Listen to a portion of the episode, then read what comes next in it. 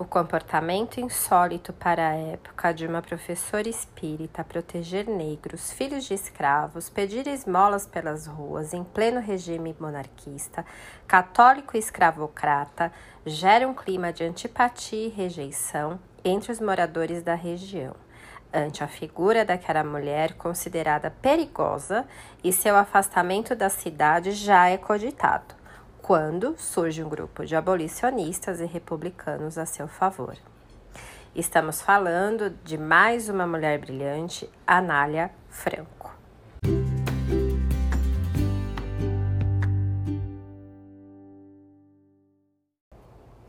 Anália Franco, conhecida como a Grande Dama da Educação Brasileira, nasceu em Resende em 1 de fevereiro de 1853 e aqui eu peço uma pausa para falar um pouco mais sobre os principais eventos que aconteciam exatamente neste ano.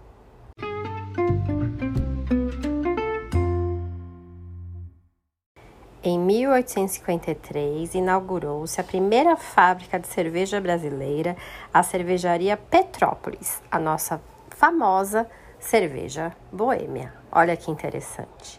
Além disso, criou-se o Banco do Brasil, que nos acompanha até hoje. Eu também gostaria de falar que exatamente no mesmo ano que Anália Franco nasceu, nascia Vicente Van Gogh, um pintor extremamente famoso que todos nós conhecemos.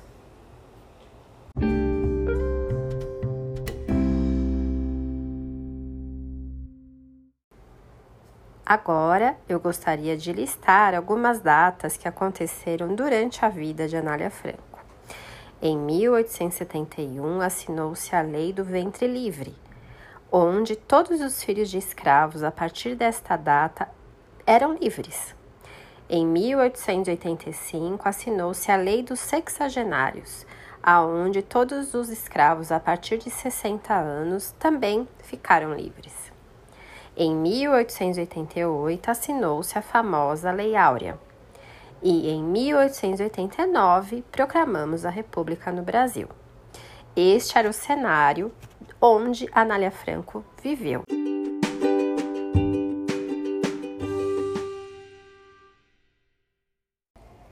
Logo, aos 16 anos, Anália Franco entrou no concurso de Câmara e virou professora primária. Primeiramente, trabalhou com sua mãe por algum tempo como assistente e, três anos depois, aos 19 anos, diplomou-se normalista já em São Paulo e também casou-se com Francisco Antônio Bastos na mesma época. Logo após a assinatura da Lei do Ventre Livre em 1871, a verdadeira vocação de Anália Franco apareceu, a vocação literária. Porém, para salvar as crianças recém-nascidas dos escravos e evitar a roda da Santa Casa de Misericórdia, a qual falarei em breve, já já, Anália Franco seguiu para o fim de socorrer essas crianças e em Jacareí criou a Casa Maternal.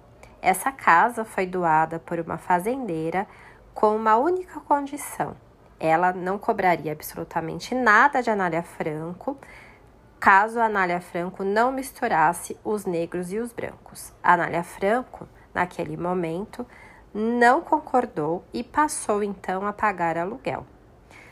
Esta fazendeira, a mesma que doou a casa para Anália Franco, não conformada, depois de algum tempo, pediu a expulsão de Anália Franco do local.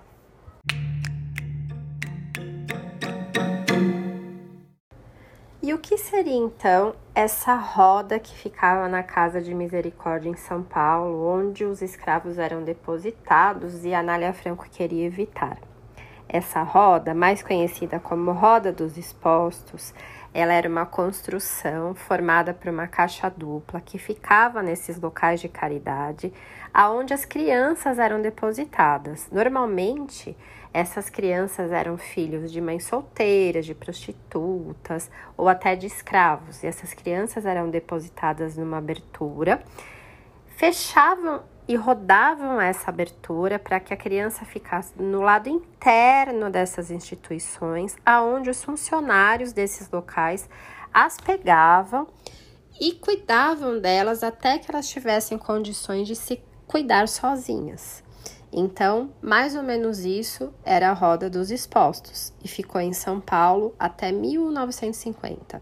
Vale, claro, vocês estudarem um pouco mais sobre isso porque é muito interessante e muito triste ao mesmo tempo.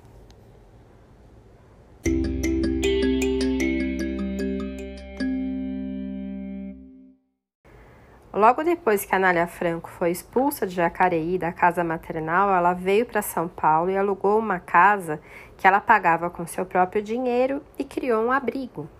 Porém, para mantê-la, ela não tinha condições. Então, ela começou a pedir esmola, imagina, para conseguir manter esse abrigo. E isso causou um alvoroço na sociedade. E foi esse primeiro parágrafo que eu li assim que eu comecei a falar sobre Anália Franco. Ela era simplesmente muito à frente de seu tempo. Imagina, ela lutava a favor dos escravos numa época monarquista. E para conseguir manter tudo isso, ela teve a ajuda dos abolicionistas e republicanos, e com isso ela conseguiu abrir muito mais locais para abrigar essas crianças. Logo após a abolição dos escravos e proclamação da República aqui no Brasil, o trabalho da Anália Franco ficou muito mais fácil.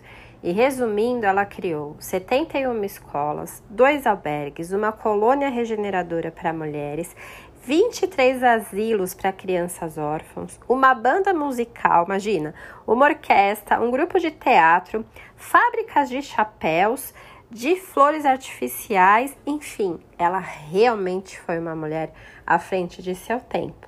E aí tem mais uma curiosidade que eu gostaria de dividir com vocês. Hoje existe um bairro na região leste de São Paulo que chama-se Bairro Anália Franco.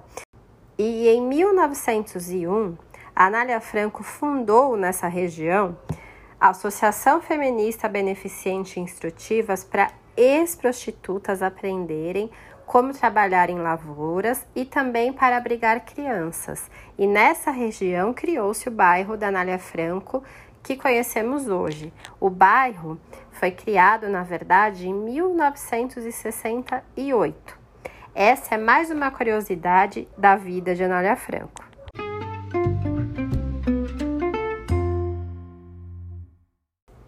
E para finalizar, eu queria dizer que a missão de Anália Franco nunca foi política, mas sim com as crianças desamparadas. Ela publicou vários folhetos para ajudar professores em como educar as crianças no Brasil. Ela foi conhecida assim como a grande dama da educação. E a nossa Anália Franco, a nossa super mulher brilhante de hoje, faleceu de gripe espanhola em 1919 aos 66 anos. E como conclusão a esse episódio, eu gostaria de trazer um flautista chamado Patápio Silva, que viveu mais ou menos na época de Anália Franco. Essa música é do comecinho do século XX. Ele foi um flautista brasileiro que morreu super jovem, mas deixou grandes sucessos. Esse áudio é original e contém alguns ruídos, mas eu espero que vocês gostem. Muito obrigada e até o próximo episódio. Silva, para casa Edson, Rio de Janeiro.